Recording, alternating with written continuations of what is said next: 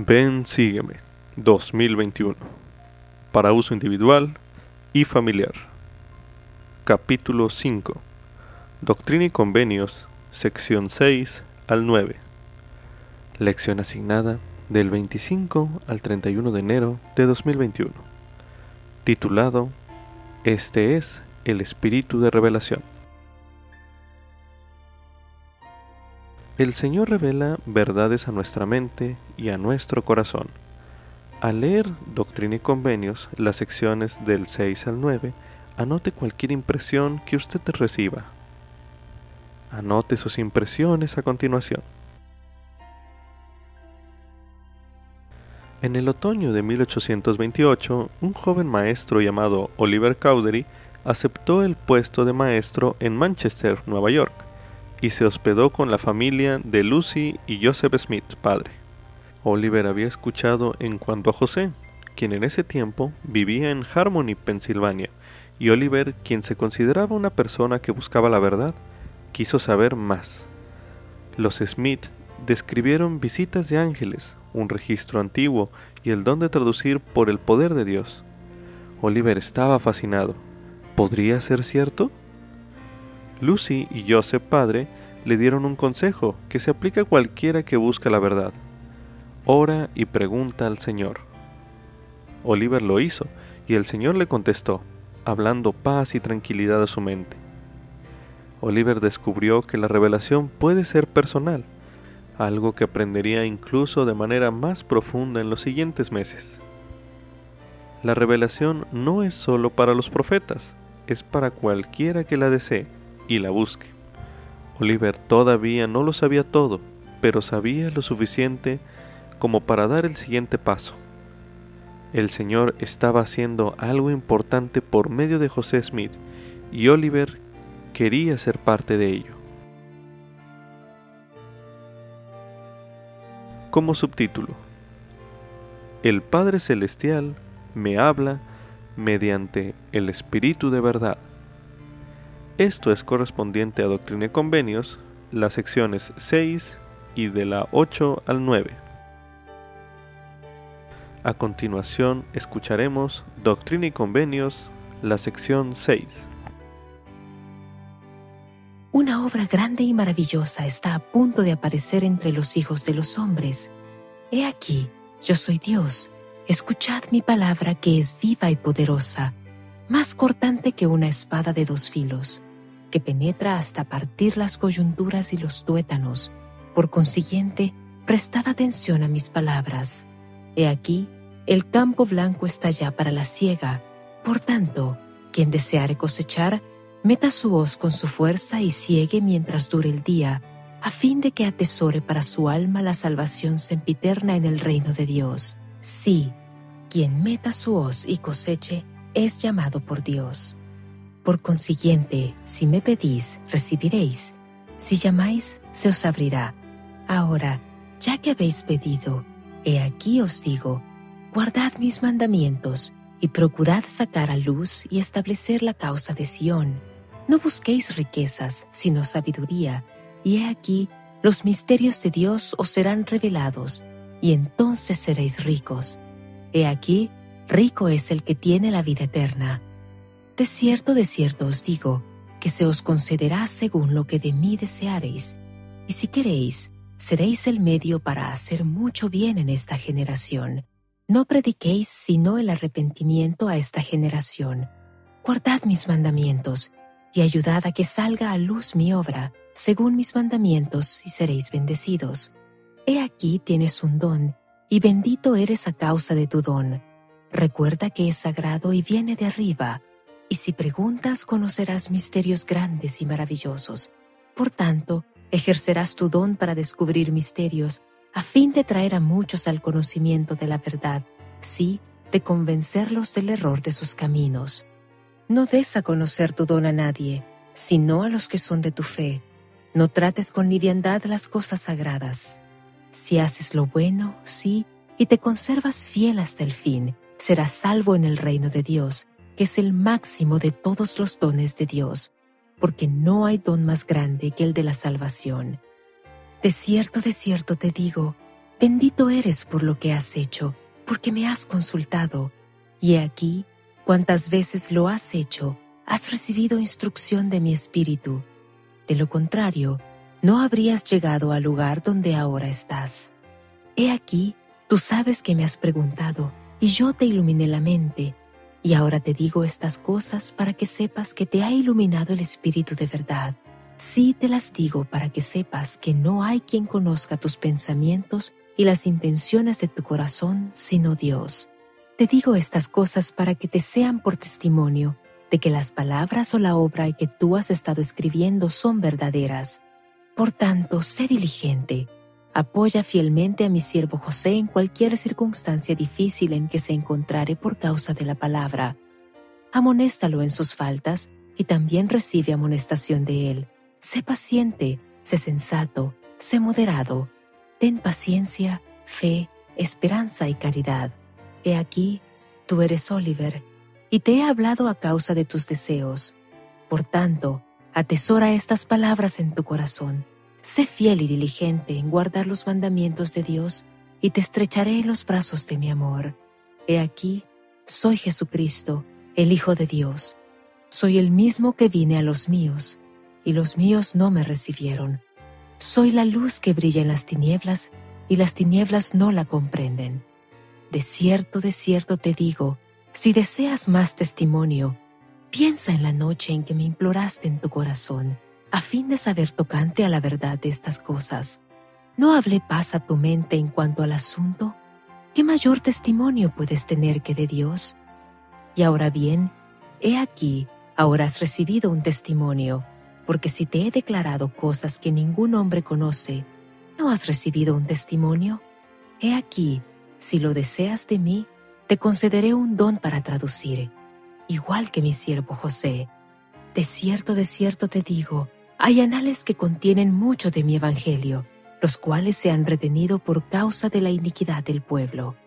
Y ahora te mando, si tienes deseos buenos, deseos de allegar tesoros para ti en los cielos, que ayudes con tu don a sacar a luz aquellas partes de mis escrituras que se han ocultado por causa de la iniquidad y ahora bien, he aquí, ahora os doy a ti y también a mi siervo José las llaves de este don, que hará salir a luz este ministerio, y por boca de dos o tres testigos se establecerá toda palabra. De cierto, de cierto os digo, que si rechazan mis palabras y esta parte de mi evangelio y ministerio, benditos sois, porque no os pueden hacer más de lo que me hicieron a mí y aun cuando hicieren con vosotros lo que hicieron conmigo, benditos sois, porque moraréis conmigo en gloria. Mas si no rechazan mis palabras que se establecerán por el testimonio que será dado, benditos son, y entonces vosotros tendréis gozo en el fruto de vuestras labores. De cierto, de cierto os digo, como dije a mis discípulos, donde estén dos o tres congregados en mi nombre respecto de una cosa, he aquí, allí estaré yo en medio de ellos, así como estoy yo en medio de vosotros. No tengáis miedo, hijos míos, de hacer lo bueno, porque lo que sembréis, eso mismo cosecharéis.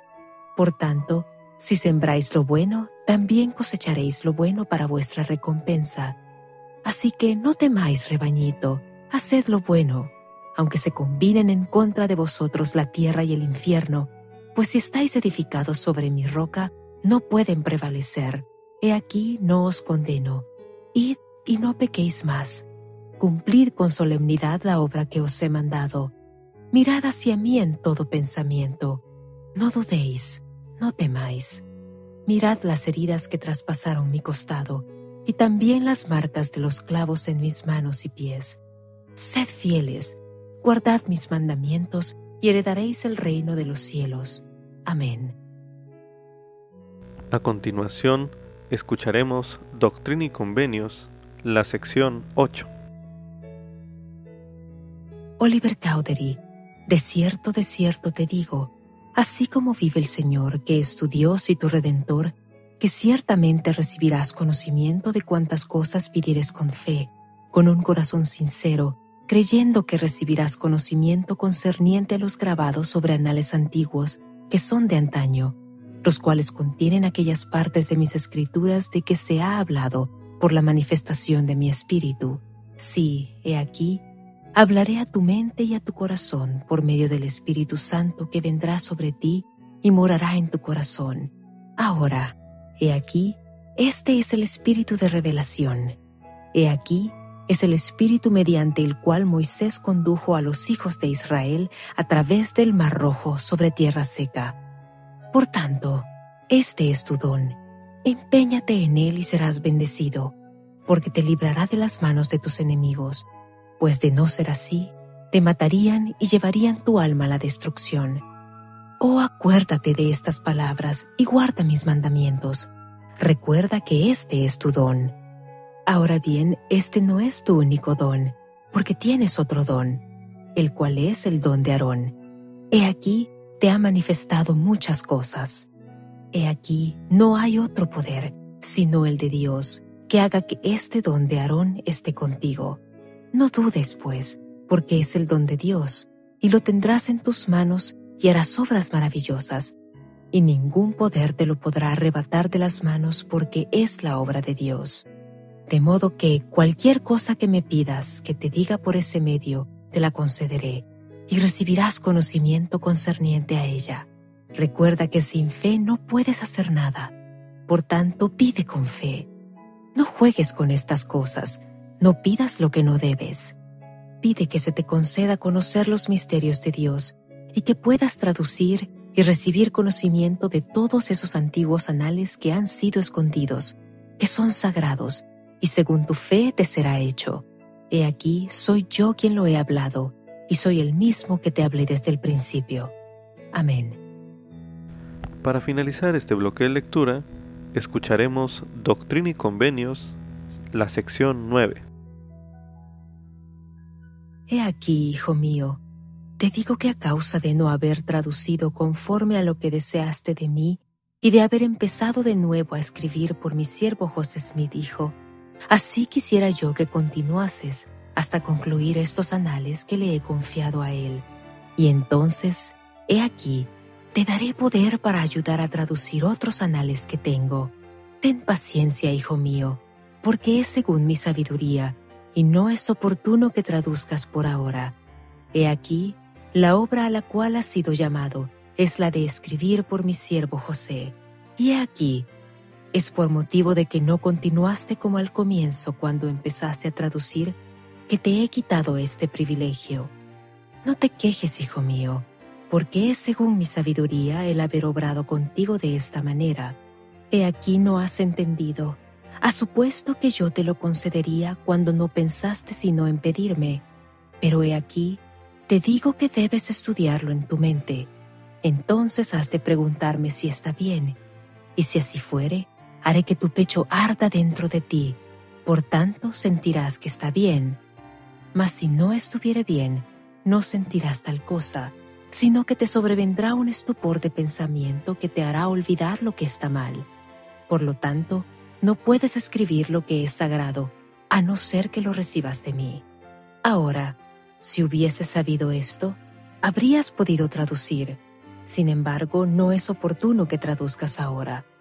He aquí, cuando comenzaste fue oportuno, mas tuviste miedo, y ha pasado el momento, y ahora ya no conviene, porque ¿no ves que le he dado a mi siervo José fuerza suficiente mediante la cual esto se compensa?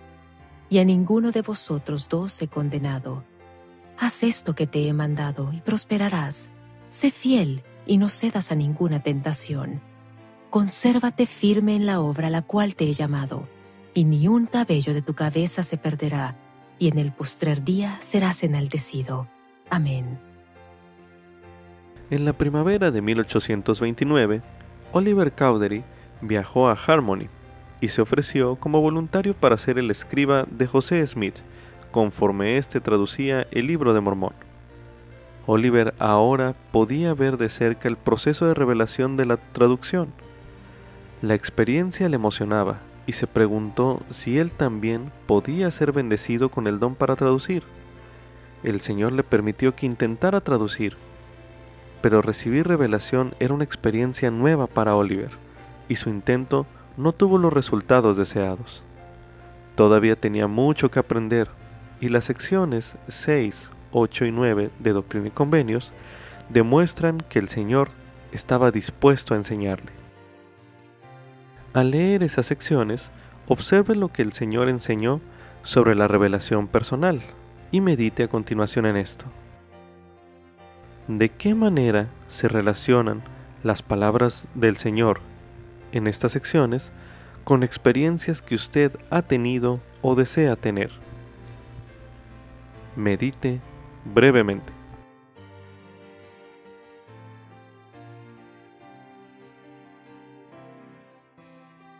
A continuación se releerán una serie de versículos que ya se leyeron en este bloque de lectura con la intención de dar énfasis a la siguiente pregunta. A continuación se leerá Doctrina y Convenios en la sección 6, los versículos del 5 al 7, que dicen lo siguiente. Por consiguiente, si me pedís, recibiréis, si llamáis, se os abrirá. Ahora, ya que habéis pedido, he aquí, os digo, guardad mis mandamientos y procurad sacar a la luz y establecer la causa de Sión.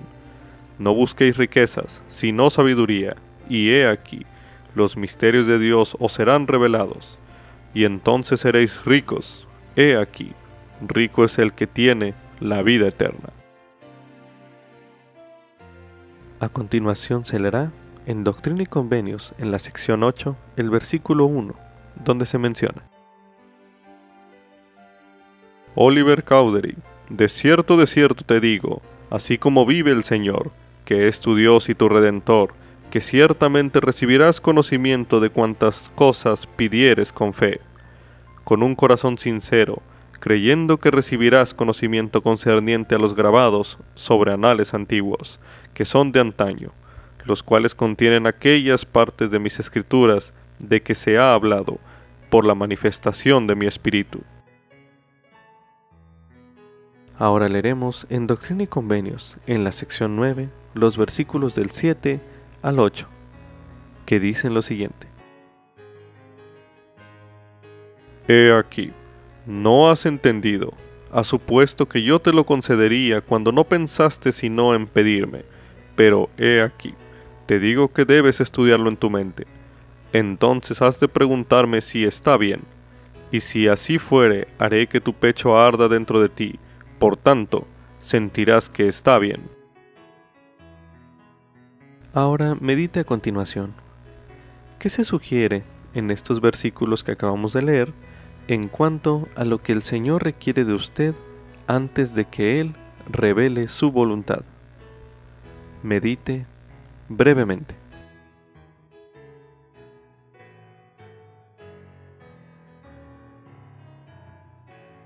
Ahora leeremos nuevamente una serie de versículos con la intención de dar énfasis a la siguiente pregunta.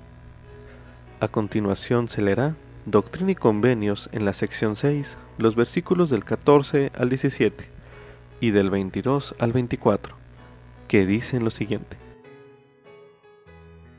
De cierto, de cierto te digo, bendito eres por lo que has hecho, porque me has consultado, y he aquí, cuantas veces lo has hecho, has recibido instrucción de mi espíritu.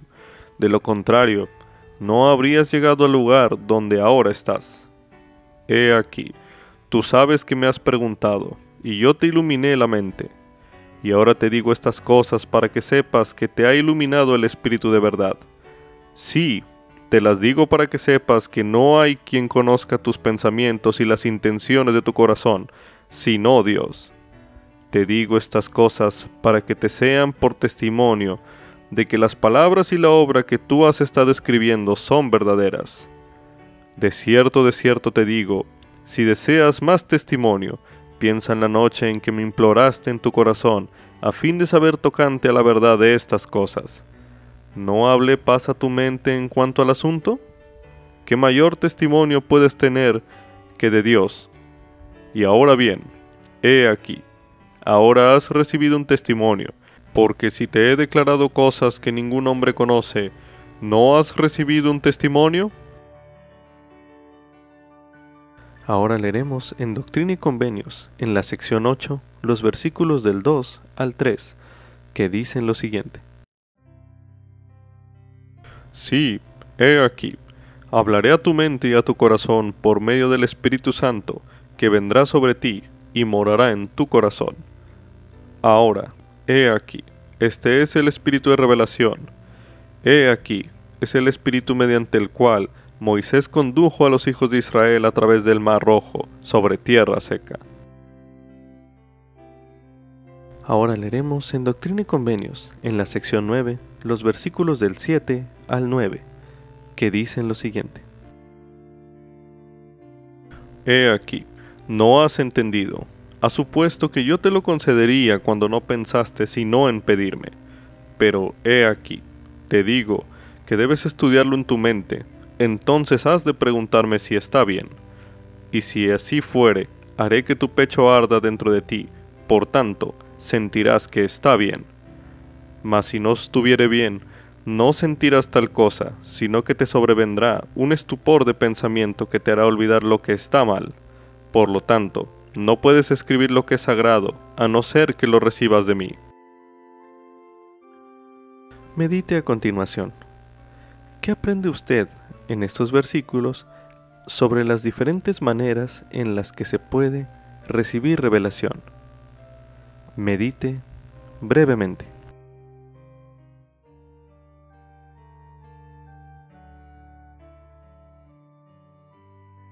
Ahora medite. ¿Hay algo más que aprende usted sobre la revelación en estas secciones de Doctrina y Convenios? Medite una última vez en este bloque de lectura.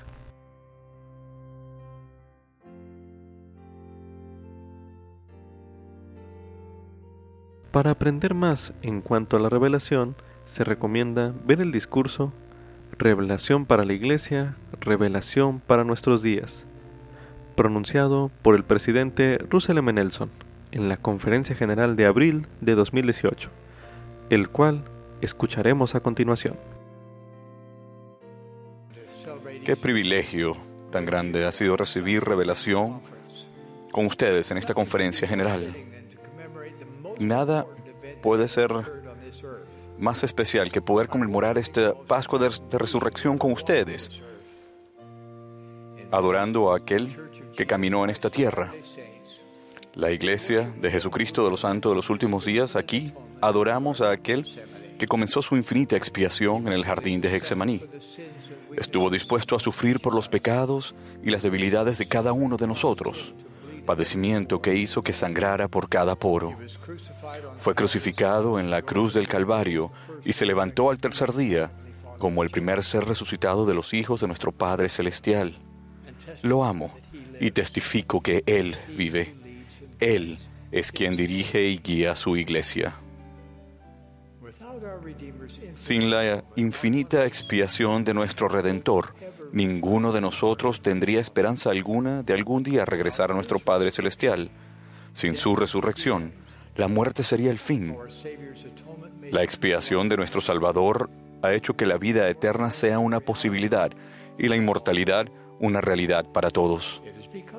Es a causa de su misión trascendental y de la paz que Él concede a sus seguidores que mi esposa Wendy y yo sentimos consuelo la noche del 2 de enero de 2018, cuando nos despertó una llamada telefónica para informarnos que el presidente Thomas S. Monson había pasado al otro lado del velo. Cuánto extrañamos al presidente Monson. Rendimos tributo a su vida y su legado. Siendo un gigante espiritual, dejó una huella indeleble en todos los que lo conocieron y en la iglesia que él amaba. El domingo 14 de enero de 2018, en la sala superior del templo de Salt Lake, se organizó la primera presidencia siguiendo un modelo sencillo y a la vez sagrado establecido por el Señor. Luego, en la asamblea solemne de ayer, los miembros de la iglesia de todo el mundo levantaron la mano para confirmar la acción que previamente tomaron los apóstoles. Agradezco humildemente su constante apoyo. También estoy agradecido por aquellos que ocuparon este puesto antes que yo.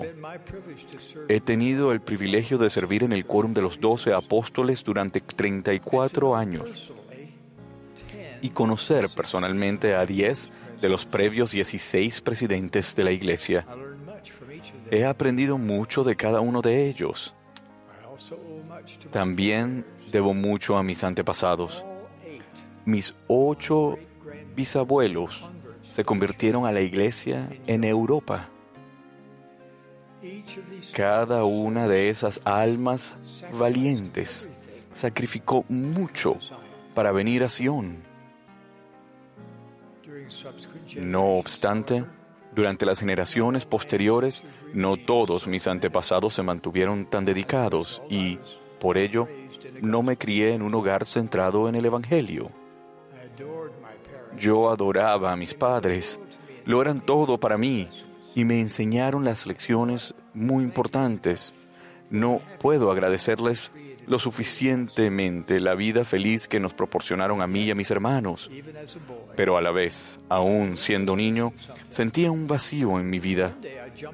Un día subí al tranvía y fui a una librería a buscar un libro sobre la iglesia. Me encantaba aprender sobre el Evangelio. Al llegar a comprender la palabra de sabiduría, deseaba que mis padres vivieran esa ley. De modo que un día, cuando era muy pequeño, me fui al sótano de la casa y estrellé contra el piso de cemento todas las botellas de licor.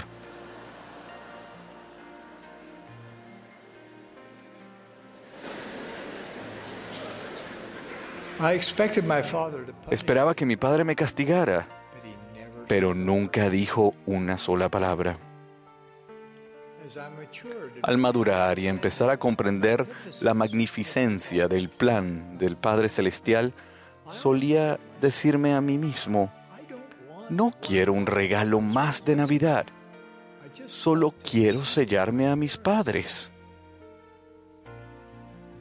Ese anhelado evento no ocurrió sino hasta después que mis padres tuvieron más de 80 años. Pero sucedió. No puedo expresar del todo la alegría que sentí ese día y luego cada día después. Del día que ellos se sellaron y yo me sellé a ellos. En 1945, mientras todavía estaba en la Facultad de Medicina, contraje matrimonio con Dancel White en el templo de Salt Lake. Ella y yo fuimos bendecidos con nueve hijas maravillosas y un hijo muy querido. El último.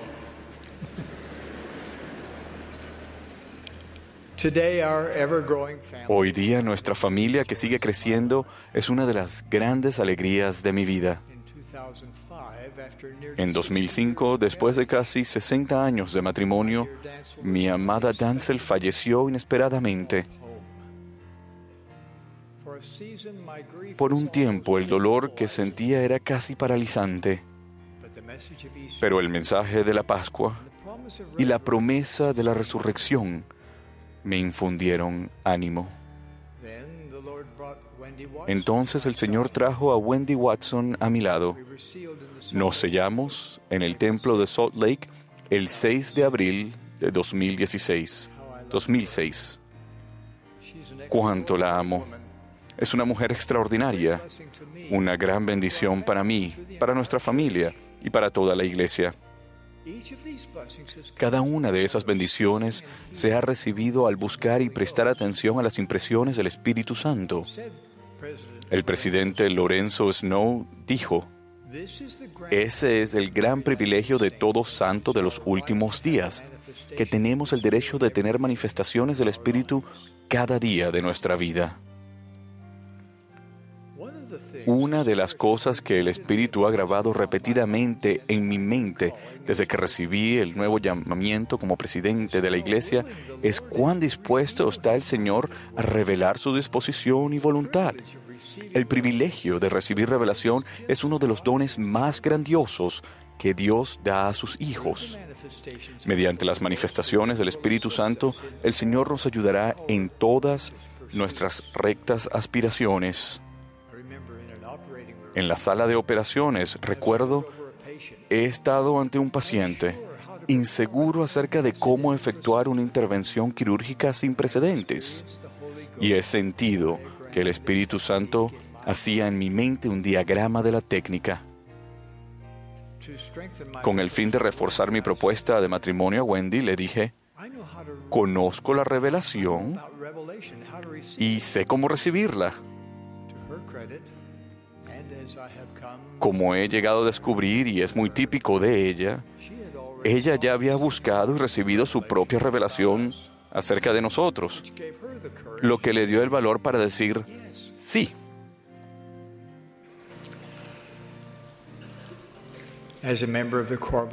Como miembro del quórum de los doce apóstoles, yo oraba a diario para recibir revelación y le daba gracias al Señor cada vez que Él hablaba a mi corazón y a mi mente.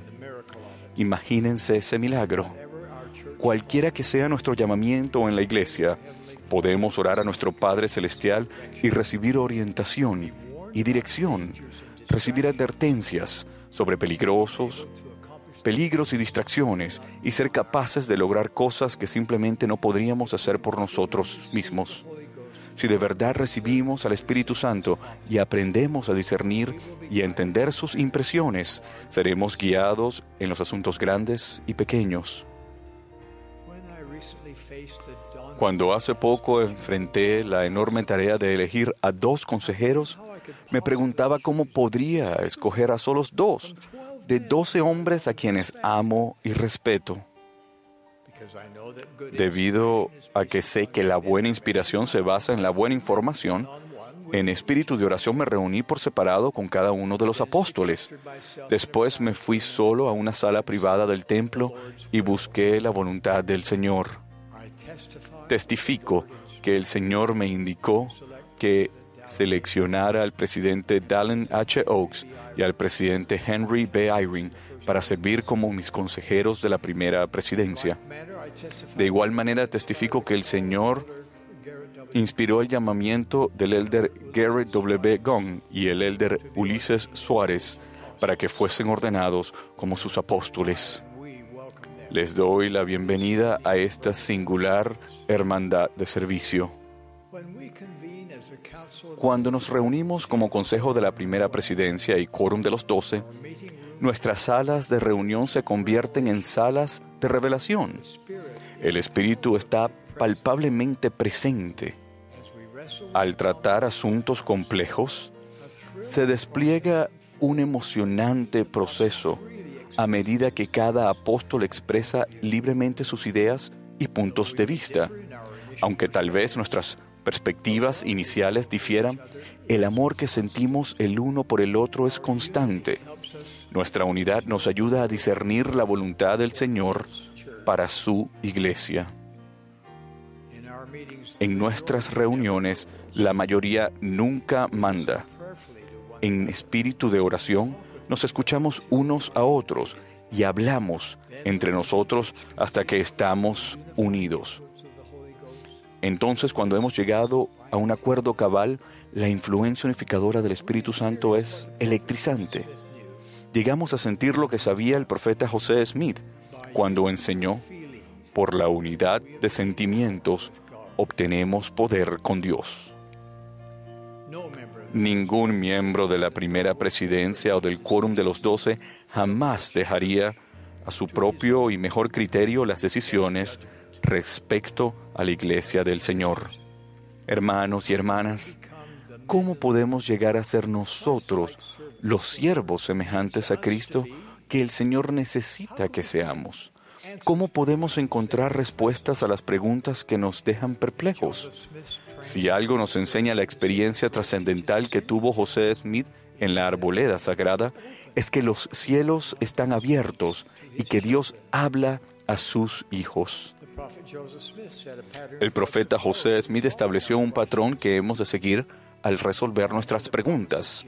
Atraído a la promesa de Santiago de que si carecíamos de sabiduría, podíamos pedirla a Dios, el joven José llevó su pregunta directamente al Padre Celestial. Él procuró revelación personal y esa búsqueda dio comienzo a esta última dispensación. Del mismo modo, ¿a qué dará comienzo la búsqueda que ustedes inician?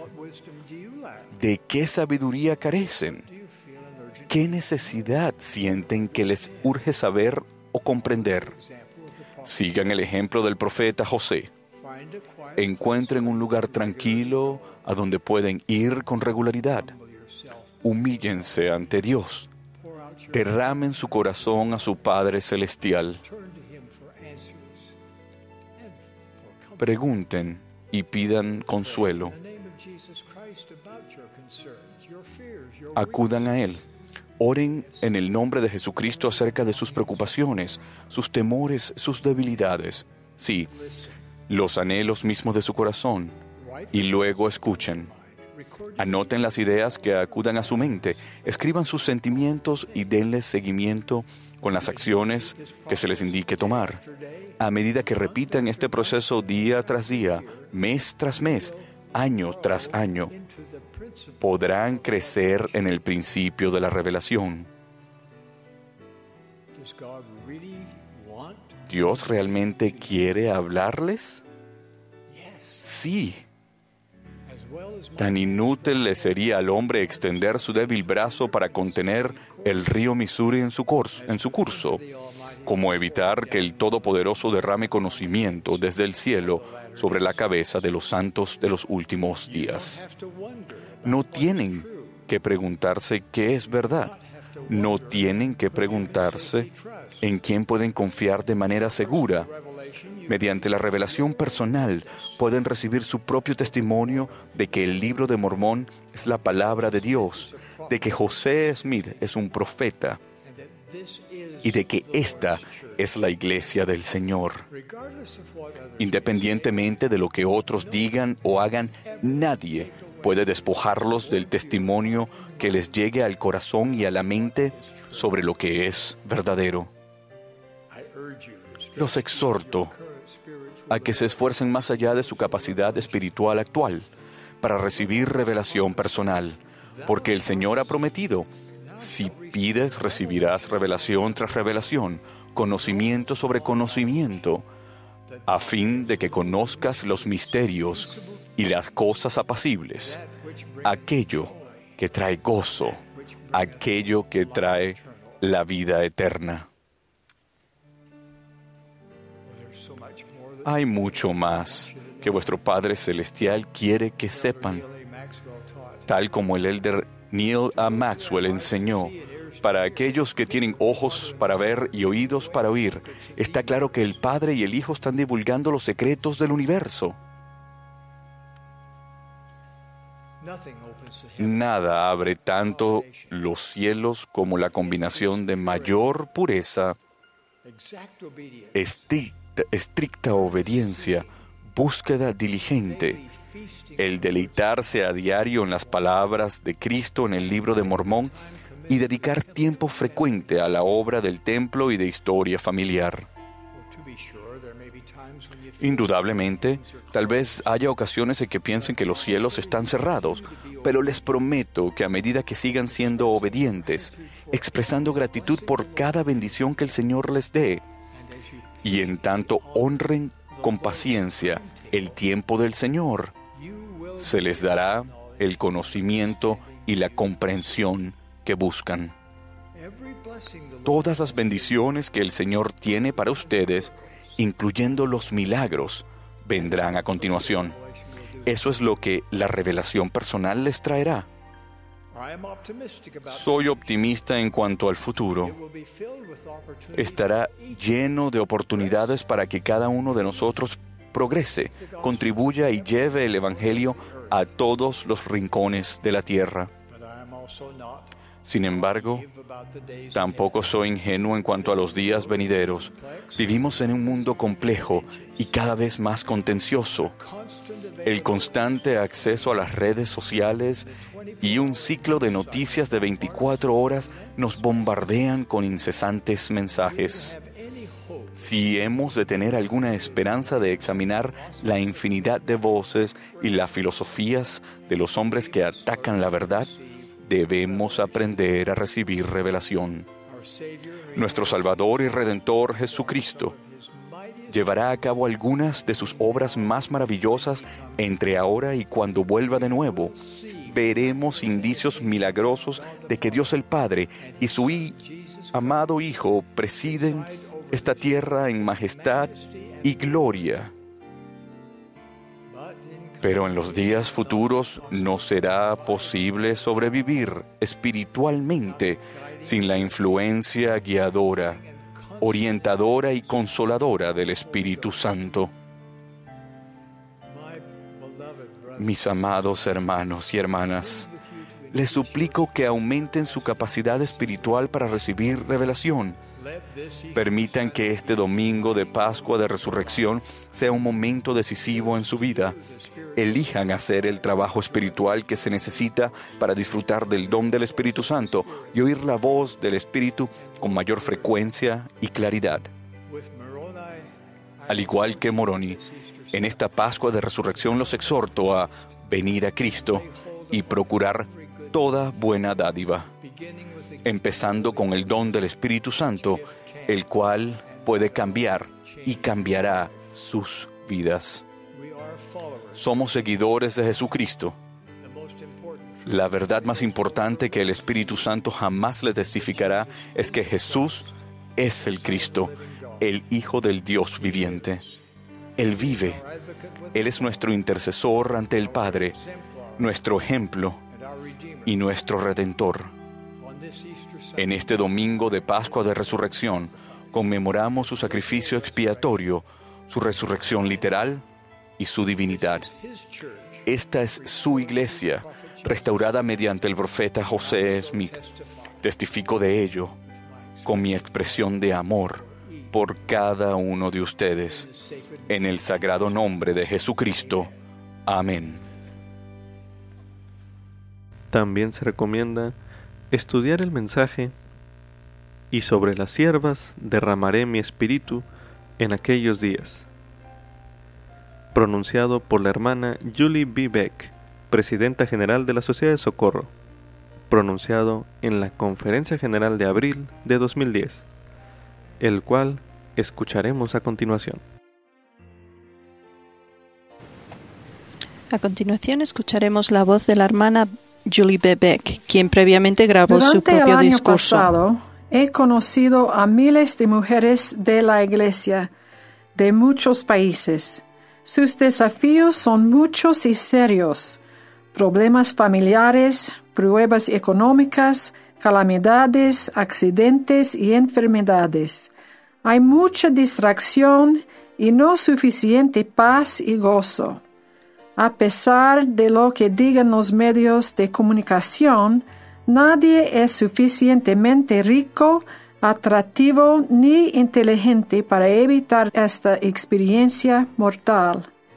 Las preguntas que ellas tienen son serias y delicadas. Dudan del futuro, sienten pesar por esperanzas sin realizar, indecisión y sentimientos cada vez menores de autoestima y también reflejan un profundo deseo de hacer lo que es correcto. Una buena mujer sabe que no tiene suficiente energía, tiempo ni oportunidad para atender a todas las personas o hacer lo que su corazón anhela. La vida no es tranquila para las mujeres y cada día parece exigir el logro de infinidad de cosas, la mayoría de ellas importantes. Una buena mujer siempre debe resistir los mensajes atractivos y engañosos de muchas fuentes, que dicen que tienen derecho a pasar más tiempo alejada de sus responsabilidades y que merece una vida de más placer e independencia. Con la revelación personal puede saber lo que es importante y ir con confianza a lo largo de esta vida. Reunir los requisitos para recibir liberación personal y actuar de acuerdo con ella es la aptitud más importante de la vida. Guardar los mandamientos, arrepentirse y renovar los convenios bautismales conducen a la bendición de siempre tener el Espíritu Santo con nosotros. Hacer y guardar los convenios del templo también añade fortaleza y poder espiritual a la vida de la mujer. En las escrituras hay respuesta a preguntas difíciles, porque las escrituras son una ayuda para la revelación. La sabiduría que se halla en las escrituras crece con el tiempo. Por eso es importante dedicar tiempo todos los días a las escrituras. La oración diaria es esencial para tener el Espíritu del Señor con nosotros. Los que buscan ayuda mediante la oración y el estudio de las escrituras tienen lápiz y papel a la mano para escribir preguntas y registrar impresiones e ideas. La revelación puede venir hora tras hora y momento tras momento al hacer lo correcto. Cuando las mujeres dan cuidado a la manera de Cristo, viene un poder y una paz para dar guía en el momento preciso. Por ejemplo, las madres pueden sentir ayuda del Espíritu incluso cuando estén cansadas con niños ruidosos que exijan atención, pero se pueden alejar el Espíritu si pierden la paciencia. Para reducir las distracciones se necesita un esfuerzo consciente, pero tener el espíritu de revelación hace posible triunfar ante la oposición y perseverar con fe en días difíciles. La revelación personal sirve para aumentar la fe y la rectitud personales, fortalecer a las familias y los hogares, y buscar a los que necesitan nuestra ayuda. La revelación personal es una fuente de fortaleza que se renueva constantemente. Se nos dice que pongamos nuestra confianza en ese espíritu que nos lleva a obrar justamente, a andar humildemente y juzgar con rectitud. La revelación personal prometida se recibe cuando la pedimos cuando nos preparamos para recibirla y salimos adelante con fe sabiendo que nos será dada. En su sabiduría, el Señor ha dado la sociedad de socorro para ayudar a sus hijas en estos últimos días. Cuando funciona de manera inspirada, las lleva a una vida que las prepara para las bendiciones de la vida eterna. Esta organización tiene la responsabilidad de ayudar a las hermanas a aumentar la fe y rectitud personales, fortalecer a las familias y hogares y buscar a los necesitados y ayudarlos. Pueden recibir respuesta a sus preguntas y ser bendecidas por el poder espiritual combinado de todas hermanas. La Sociedad de Socorro es una confianza sagrada, una luz guiadora y un sistema de protección que enseña e inspira a las mujeres a ser fuertes e inquebrantables. En su interior, ellas llevan el lema, la caridad nunca deja de ser. Cuando una mujer forma parte de la sociedad de socorro, forma parte de una hermandad que la fortaleza y prepararse para la vida eterna. Entrar en la sociedad de socorro significa que una mujer se puede confiar para que haga un aporte significativo a la iglesia. Ella continúa su progreso sin recibir mucho mérito o alabanza. La segunda presidenta general de la Sociedad de Socorro, Eliza R. Snow, dijo a las hermanas, Deseamos ser damas en todo hecho, no según el término como lo juzga el mundo, sino compañeras dignas de los santos. En una capacidad organizada, podemos ayudarnos unas a otras no solo en hacer bien, sino en refinarnos y ya sean pocos o muchas, las que prestan su ayuda serán las que ocuparán puestos honorables en el reino de Dios. Las mujeres deben ser mujeres y no bebés, a las que hay que mimar y corregir todo el tiempo. Sé que nos agrada sentir que se nos aprecia, pero si no es así, ¿qué importa? Sabemos que el Señor nos ha dado gran responsabilidad y no hay ningún deseo que el Señor haya puesto en nuestro corazón en rectitud que no se vaya a realizar.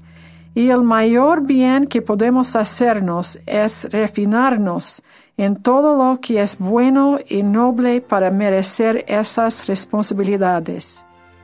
Las mujeres buenas siempre quieren saber si están teniendo éxito. Es importante buscar aprecio y afirmación de las fuentes debidas. Parafraseando una lista que se encuentra en Predicad mi Evangelio, tenemos éxito cuando cultivamos atributos semejantes a los de Cristo y nos esforzamos por obedecer su Evangelio con exactitud tenemos éxito cuando nos esforzamos por mejoramos a hacerlo mejor. Tenemos éxito cuando aumentamos a la fe y la rectitud personales, fortalecemos a las familias y los hogares y buscamos a los necesitados y los ayudamos. Tenemos éxito si vivimos de modo que seamos dignos de tener, recibir y seguir el Espíritu. Cuando nos hayamos esforzado al máximo, es posible que aún así tengamos desilusiones, pero no estaremos desilusionados con nosotros mismos. Podemos estar seguros de que el Señor está feliz cuando sintamos que el Espíritu trabaja por medio de nosotros. Una revelación del libro de Joel declara que en los últimos días el Señor derramará su espíritu sobre sus siervas. El presidente Kimball se hizo eco esta profecía cuando dijo, Gran parte del progreso y crecimiento que tendrá la Iglesia en estos últimos días se deberá que habrá muchas mujeres en el mundo que teniendo un gran sentido de espiritualidad se sentirán atraídas a la Iglesia pero este solo puede suceder si las mujeres de la Iglesia viven en forma justa y prudente. Las mujeres de la Iglesia que sean ejemplos de vida recta serán una influencia positiva en el desarrollo de la Iglesia. Doy mi testimonio que el Evangelio de Jesucristo es verdadero el Señor confía en que sus hijas hagan su parte para fortalecer los hogares de Sión y edificar su reino en la tierra. Al procurar la revelación y ser dignas de recibirla, el Señor derramará su espíritu sobre sus siervas en estos últimos días. En el nombre de Jesucristo. Amén. Si desea más información en cuanto al don de Aarón que se describe en la sección 8 de Doctrina y Convenios, se recomienda ver el tema El don de Oliver Cowdery, parte de Revelaciones en Contexto, disponible en churchofjesuschrist.org. Para aprender más sobre lo que los profetas y apóstoles vivientes enseñan acerca de la revelación, vea la colección de videos titulada Escúchalo. Como subtítulo, Mirar hacia Cristo en todo pensamiento. Esto es correspondiente a Doctrina y Convenios, la sección 6, los versículos del 18 al 21, así como también del 29 al 37, los cuales releeremos a continuación. Por tanto, sé diligente Apoya fielmente a mi siervo José en cualquier circunstancia difícil en que se encontrare, por causa de la palabra. Amonéstalo en sus faltas, y también recibe amonestación de él. Sé paciente, sé sensato, sé moderado, ten paciencia, fe, esperanza y caridad. He aquí, tú eres Oliver, y te he hablado a causa de tus deseos. Por tanto, Atesora estas palabras en tu corazón. Sé fiel y diligente en guardar los mandamientos de Dios, y te estrecharé entre los brazos de mi amor. He aquí, soy Jesucristo, el Hijo de Dios. Soy el mismo que vine a los míos, y los míos no me recibieron. Soy la luz que brilla en las tinieblas, y las tinieblas no la comprenden. De cierto, de cierto os digo, que si rechazan mis palabras y esta parte de mi evangelio y ministerio, benditos sois, porque no os pueden hacer más de lo que me hicieron a mí. Y aun cuando hicieren con vosotros lo que hicieron conmigo, benditos sois, porque moraréis conmigo en gloria. Mas, si no rechazan mis palabras que se establecerán por el testimonio que será dado, benditos son, y entonces vosotros tendréis gozo en el fruto de vuestras labores. De cierto, de cierto os digo, como dije a mis discípulos, donde estén dos o tres congregados en mi nombre, respecto de una cosa, he aquí, allí estaré yo en medio de ellos, así como estoy yo en medio de vosotros. No tengáis miedo, hijos míos, de hacer lo bueno, porque lo que sembréis, eso mismo cosecharéis. Por tanto, si sembráis lo bueno, también cosecharéis lo bueno, para vuestra recompensa. Así que, no temáis, rebañito, haced lo bueno, aunque se combinen en contra de vosotros la tierra y el infierno, pues si estáis edificados sobre mi roca, no pueden prevalecer. He aquí, no os condeno. Id, y no pequéis más. Cumplid con solemnidad la obra que os he mandado. Mirad hacia mí en todo pensamiento. No dudéis, no temáis. Mirad las heridas que traspasaron mi costado, y también las marcas de los clavos en mis manos y pies. Sed fieles, guardad mis mandamientos, y heredaréis el reino de los cielos. Amén.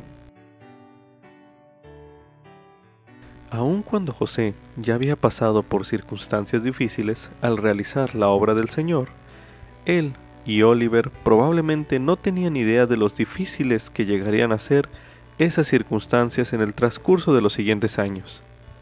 Pero el Señor lo sabía, y también sabe qué pruebas están en el futuro de usted. Su consejo a José y a Oliver, registrado en Doctrina y Convenios en la sección 6, en los versículos que se leyeron en este bloque de lectura, también puede ayudarle a usted. Medite a continuación. ¿Cómo se habrían sentido José y Oliver después de escuchar esas palabras? Medite brevemente.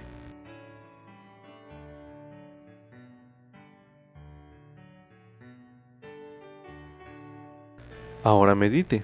¿Qué encuentra usted en esos versículos que le ayude a confiar más en el Señor. Medite brevemente.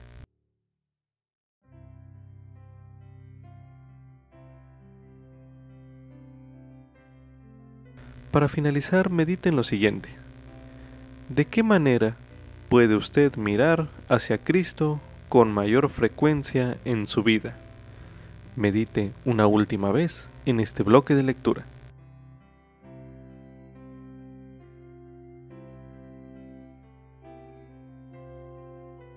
como subtítulo, se os concederá según lo que de mí deseareis. Esto es correspondiente a Doctrina y Convenios, la sección 6 y 7, así como también en la sección 9, los versículos 3 y del 7 al 14. La sección 6 de Doctrina y Convenios ya se ha leído con anterioridad en los bloques de lectura pasados. A continuación escucharemos Doctrina y Convenios la sección 7. Y el Señor me dijo, Juan, mi amado, ¿qué deseas? Pues lo que quieras pedir te será concedido. Y yo le dije, Señor, dame poder sobre la muerte, para que viva y traiga almas a ti. Y el Señor me dijo, De cierto, de cierto te digo, que porque deseas esto, permanecerás hasta que yo venga en mi gloria y profetizarás ante naciones, tribus, lenguas y pueblos. Y por esta razón dijo el Señor a Pedro, Si quiero que Él quede hasta que yo venga, ¿qué tiene que ver contigo? Porque su deseo fue traer almas a mí, mas tú deseaste venir presto a mí en mi reino. Te digo, Pedro, que este fue un buen deseo, pero mi amado ha deseado hacer más, o sea, una obra mayor aún entre los hombres, de la que hasta ahora ha realizado. Sí, Él ha emprendido una obra mayor. Por tanto, lo haré como llama de fuego y como ángel ministrante. Él ministrará en bien de los que serán herederos de salvación, que moran en la tierra. Y haré que tú ministres en bien de Él y de tu hermano Santiago, y a vosotros tres os daré este poder y las llaves de este ministerio hasta que yo venga. De cierto os digo que a los dos se os concederá de acuerdo con vuestros deseos, porque ambos os regocijáis en lo que habéis deseado. Ahora leeremos en Doctrina y Convenios, en la sección 9, los versículos 3 y del 7 al 14, que dicen lo siguiente.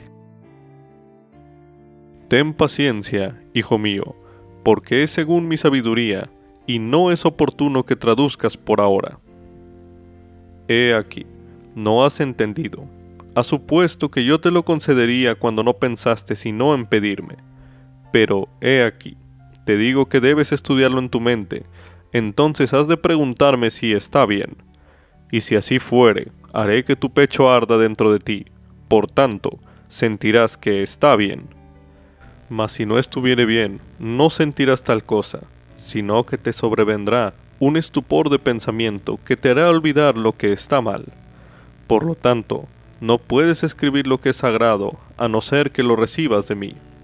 Ahora, si hubieses sabido esto, habrías podido traducir, sin embargo, no es oportuno que traduzcas ahora. He aquí, cuando comenzaste fue oportuno, mas tuviste miedo, y ha pasado el momento, y ahora ya no conviene. Porque, ¿no ves que le he dado a mi siervo José fuerza suficiente mediante la cual esto se compensa?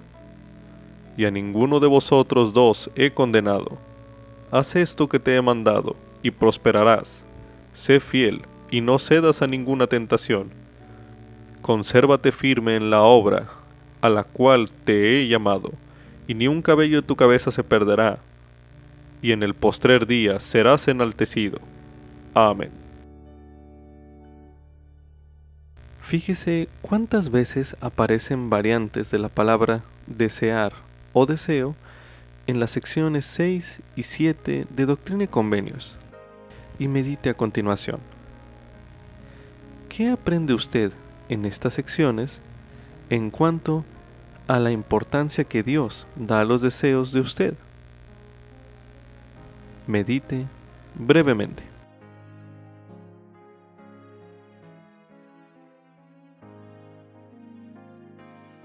Ahora, hágase la pregunta que el Señor hace en Doctrina y Convenios en la sección 7 en el versículo 1.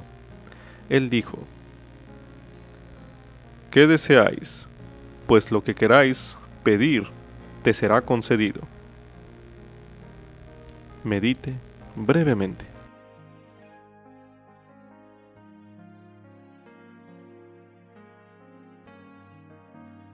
Uno de los deseos justos de Oliver Cowdery, el de traducir como lo hizo José Smith, no se le cumplió.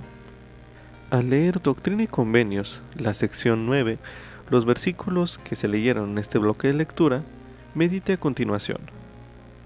¿Qué impresiones recibe que puedan ayudarle cuando sus deseos justos no se cumplan? Medite brevemente.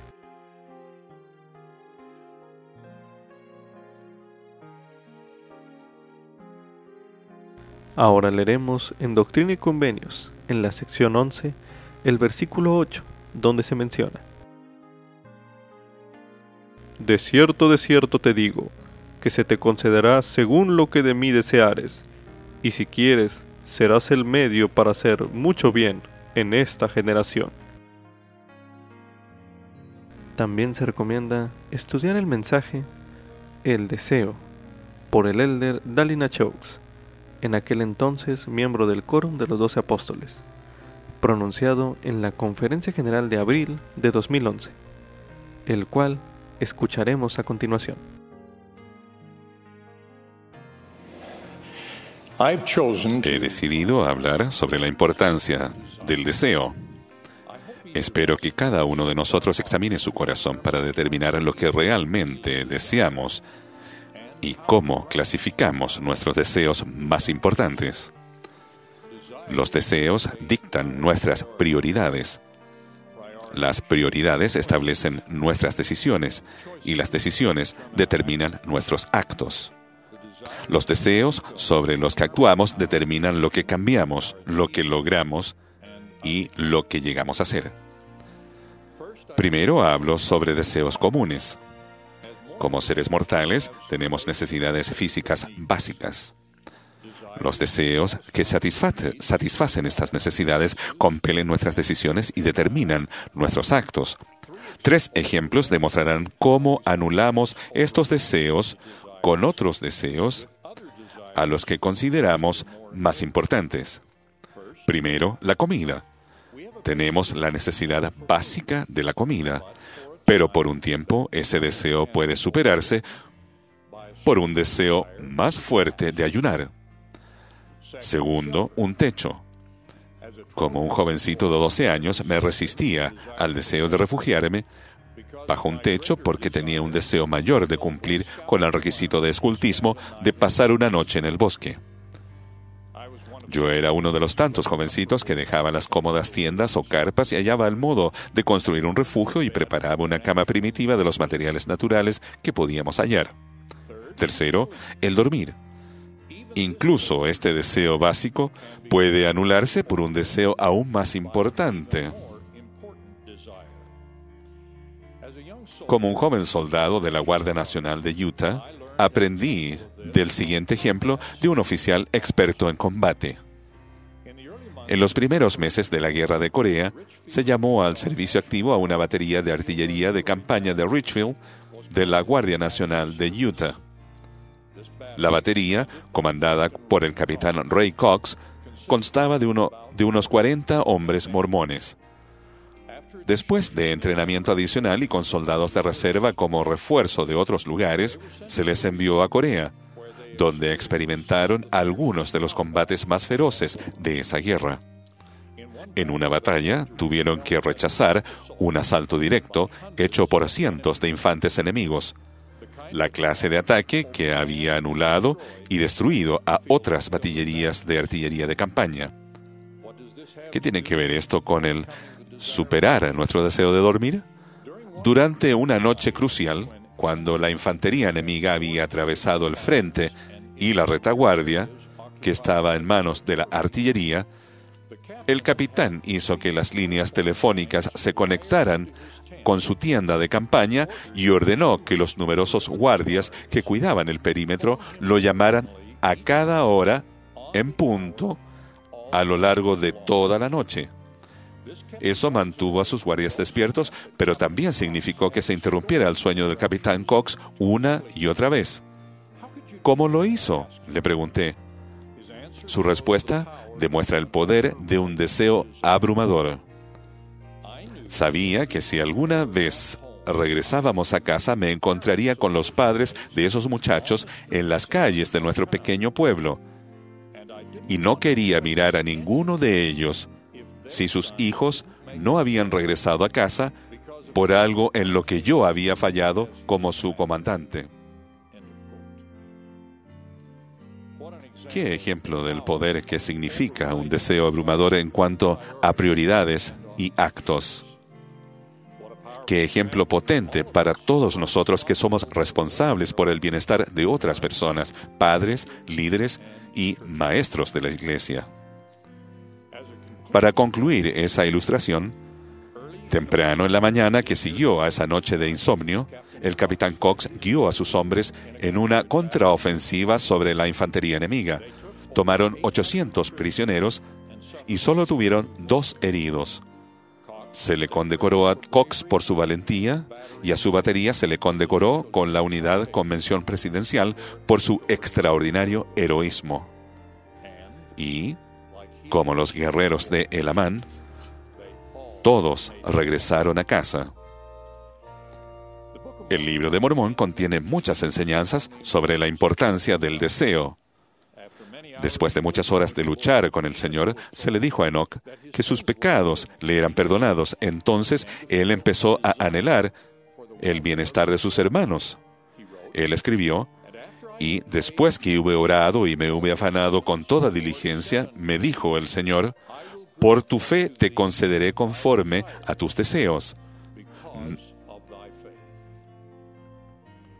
Noten los tres factores esenciales que precedieron la bendición prometida, deseo, labor y fe.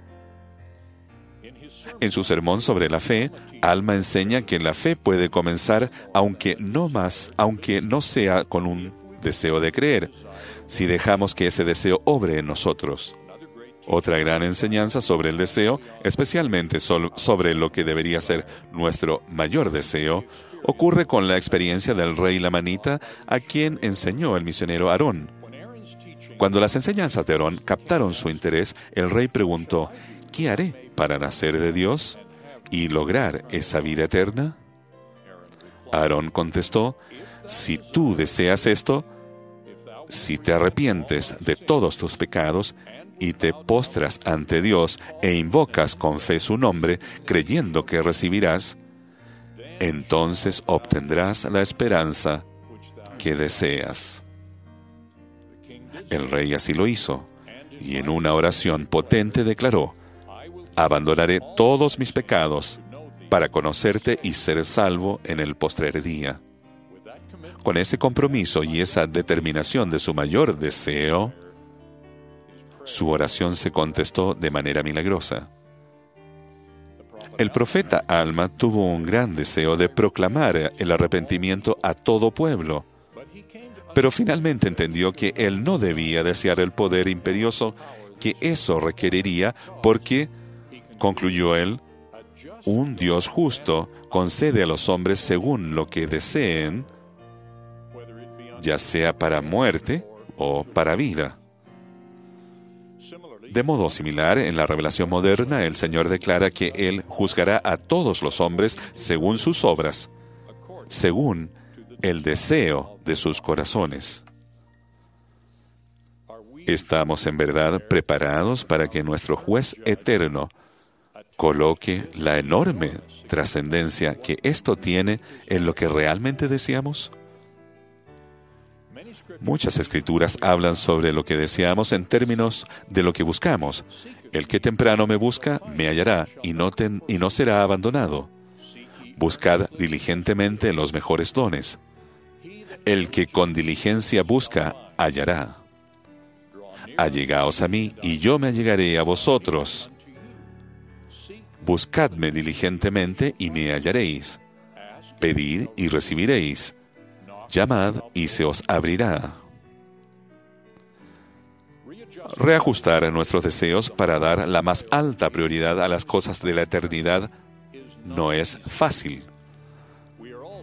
Todos somos tentados para desear ese cuarteto mundano de propiedad, providencia, orgullo y poder. Podríamos desear estos, pero no debemos fijarlos como nuestras más altas prioridades. Aquellos cuyos deseos más elevados son adquirir posesiones caen en la trampa del materialismo. Fracasan al escuchar la advertencia, no busques las riquezas ni las vanidades de este mundo. Aquellos que desean prominencia o poder deben seguir el ejemplo del valiente capitán Moroni, cuyo servicio no fue por poder, ni por los honores del mundo. ¿Cómo generamos los deseos? Muy pocos tendrán el tipo de crisis que motivó a Aaron Ralston, pero su experiencia proporciona una lección valiosa sobre generar deseos. Mientras Ralston caminaba en un remoto cañón del sur de Utah, una roca de unos 365 kilos se deslizó y atrapó su brazo derecho. Durante cinco solitarios días luchó para librarse. Cuando estaba a punto de darse por vencido y aceptar la muerte, tuvo una visión de un niño de tres años que corría hacia él, a quien levantaba con su brazo izquierdo. Entendiendo esto como una visión de su futuro hijo, y la seguridad de que aún podría vivir, Ralston se armó de valor para tomar la medida drástica que salvaría su vida antes de quedarse sin fuerzas. Quebró los dos huesos de su brazo derecho atrapado y después utilizó el cuchillo que tenía en la mano para cortarse ese brazo. Entonces se armó de valor para caminar ocho kilómetros para pedir ayuda. ¿Qué ejemplo del poder que tiene un deseo abrumador?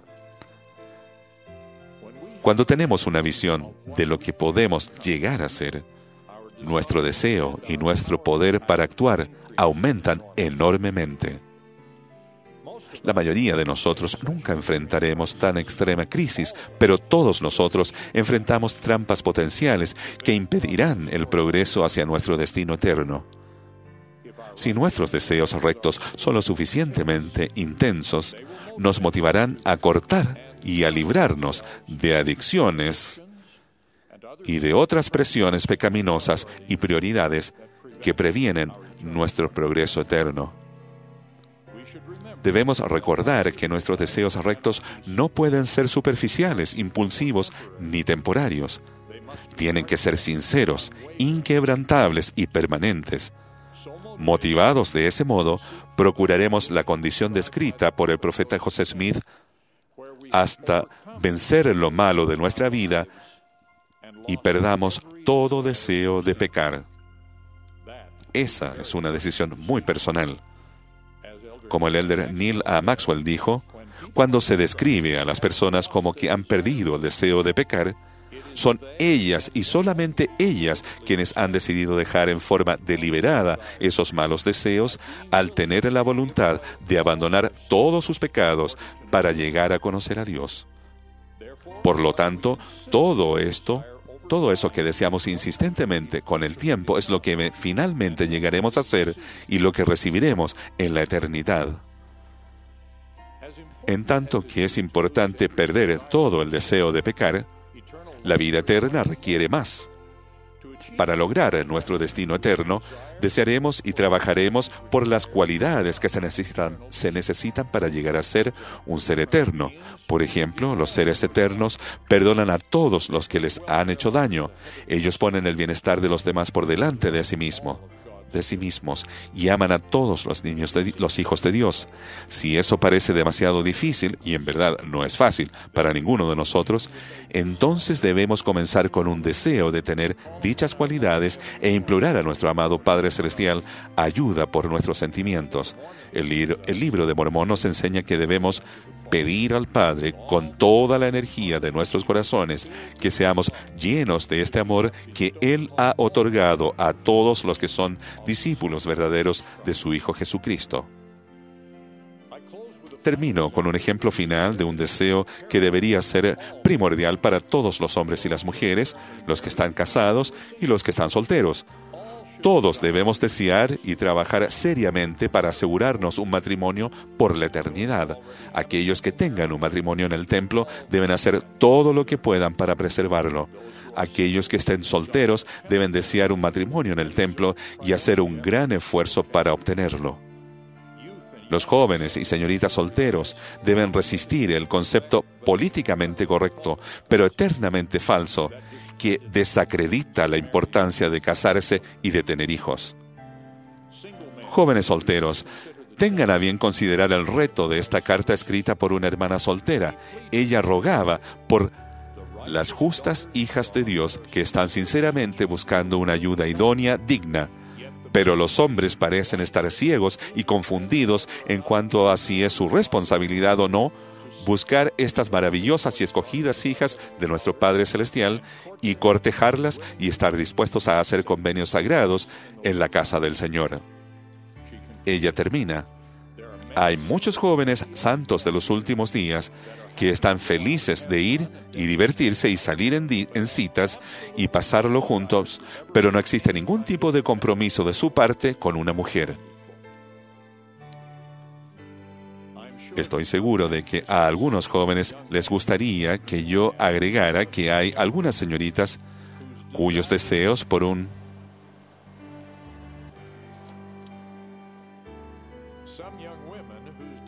algunas señoritas cuyos deseos por un casamiento digno y por tener hijos se encuentran muy por debajo de sus deseos de lograr una carrera u otras distinciones terrenales.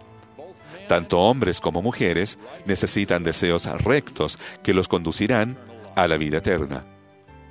Recordemos que los deseos dictan nuestras prioridades. Las prioridades establecen nuestras decisiones y las decisiones determinan nuestros actos. Además, con nuestros actos y nuestros deseos, lo que causa que lleguemos a hacer algo, tanto un amigo sincero, un maestro talentoso o uno que merezca la vida eterna. Testifico de Jesucristo, cuyo amor, cuyas enseñanzas y cuya expiación lo hacen todo posible. Ruego que, sobre todo, deseamos llegar a ser como Él, de modo que un día podamos regresar a su presencia para recibir la plenitud de su gozo. En el nombre de Jesucristo. Amén.